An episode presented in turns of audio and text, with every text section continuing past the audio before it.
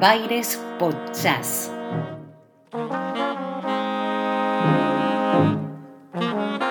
Un recorrido para acercarte al jazz con historias a través de sus protagonistas.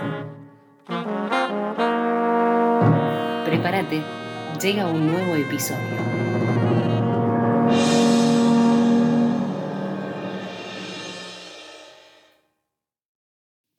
Hoy en día resulta común caminar nuestras calles y toparse con músicos que tocan en las veredas, en las estaciones de subterráneo, y siempre el saxo otorga un plus en materia de sex appeal. Es que el instrumento da muchas ventajas, tal vez por su timbre o por su vistosidad. Lo cierto es que, aún en manos de un principiante y sonando una simple melodía, el músico despierta admiración. En un viaje fantástico hacia otro tiempo y otro lugar, ¿por qué no? En tren o en miles de vehículos que circulaban por allí, pudimos recrear esta postal.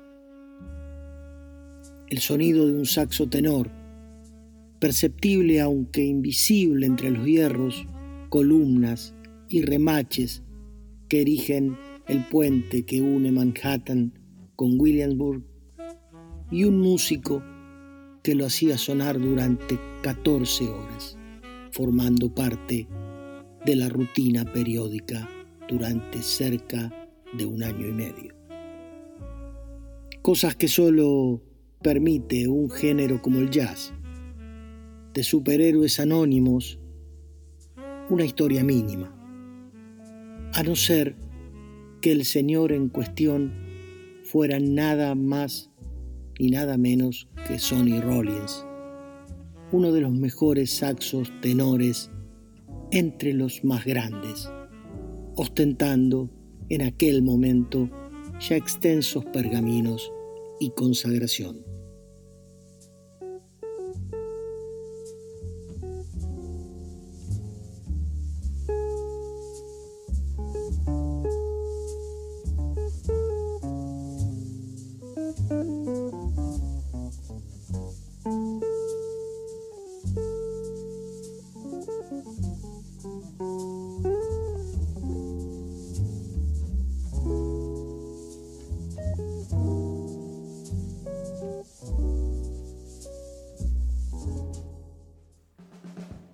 Para esta leyenda viviente, todo tiempo parece escaso.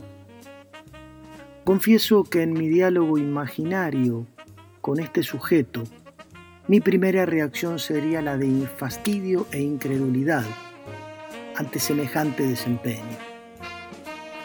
Es que este saxo tenor, ya retirado forzosamente por su salud, estuvo en todos los sitios en donde el jazz de distintos estilos marcó hitos. Luego de aproximarse al piano, el pequeño Sonny estudió saxo alto desde los 11 años para saltar al tenor a sus 16. Ensayó con Thelonious Monk varios meses en 1948 y durante el auge del bebop como concepto, tocó y grabó con sus destacados Fat Navarro, Bud Powell, Max Roach, Art Barkey, Monk y el mismísimo Charlie Parker, a quien le debería una influencia muy importante. Este tiempo también lo acercó a Miles Davis, con quien se presentó en distintos clubes desde 1949 dejando registro de aquellas memorables actuaciones. Durante los años 56 a 58, Rollins fue ampliamente considerado como el saxofonista tenor más talentoso e innovador del jazz. Allí podemos ubicar discográficamente sus Work Time, Wild West y Saxophone Colossus, época competitiva para el estilo, si la hubo. Inaugura hacia el 57 un vivo memorable, las grabaciones en el Village Vanguard en una sesión doble en la que el único músico fijo fue él. Un tiempo que no lo aferraba a ninguna formación establecida. El año 59 levantaba dos rascacielos a partir de Blue Train de Coltrane y Kind of Blue de Miles.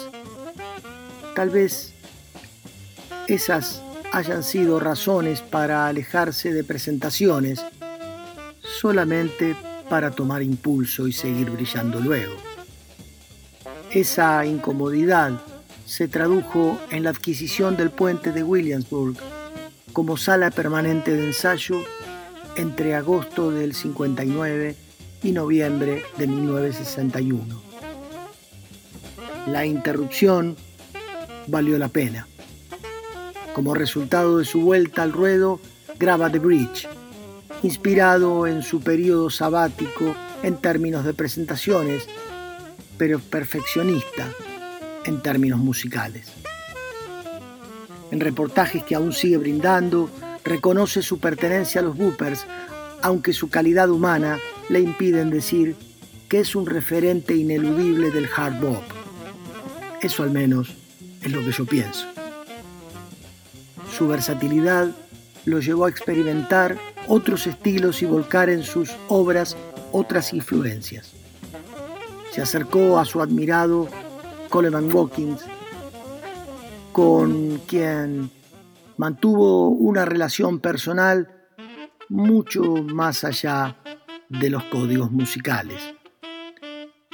Su próximo retiro fue entre el 66 y 1972 lo encontraron buscando armonía interior a través de la meditación, completando el inmenso instrumentista con la búsqueda de su propio ser.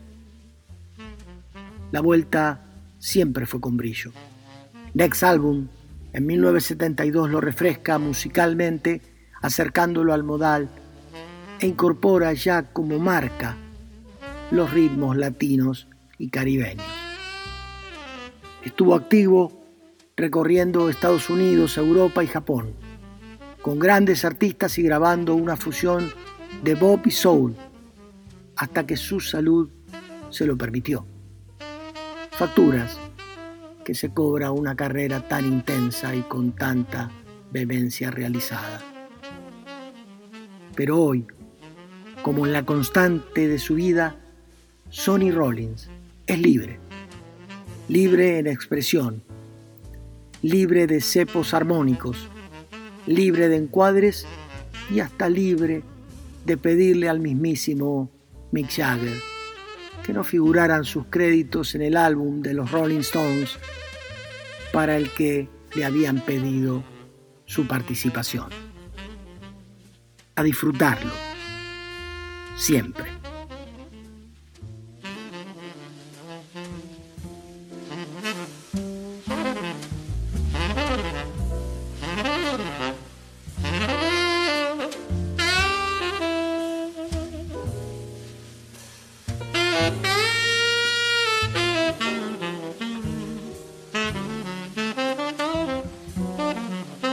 Mm-hmm.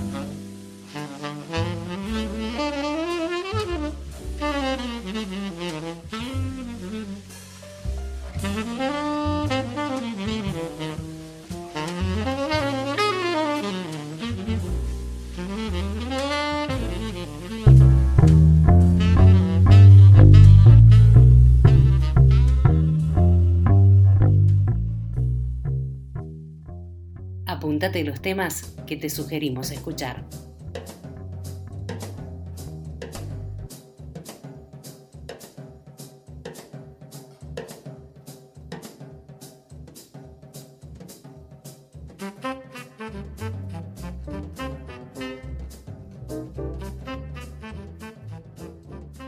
Para fin de show y bien arriba, Saint Thomas. Segundo, me quedo con No More. Y para cierre, The Work Time Paradox. Hasta la próxima.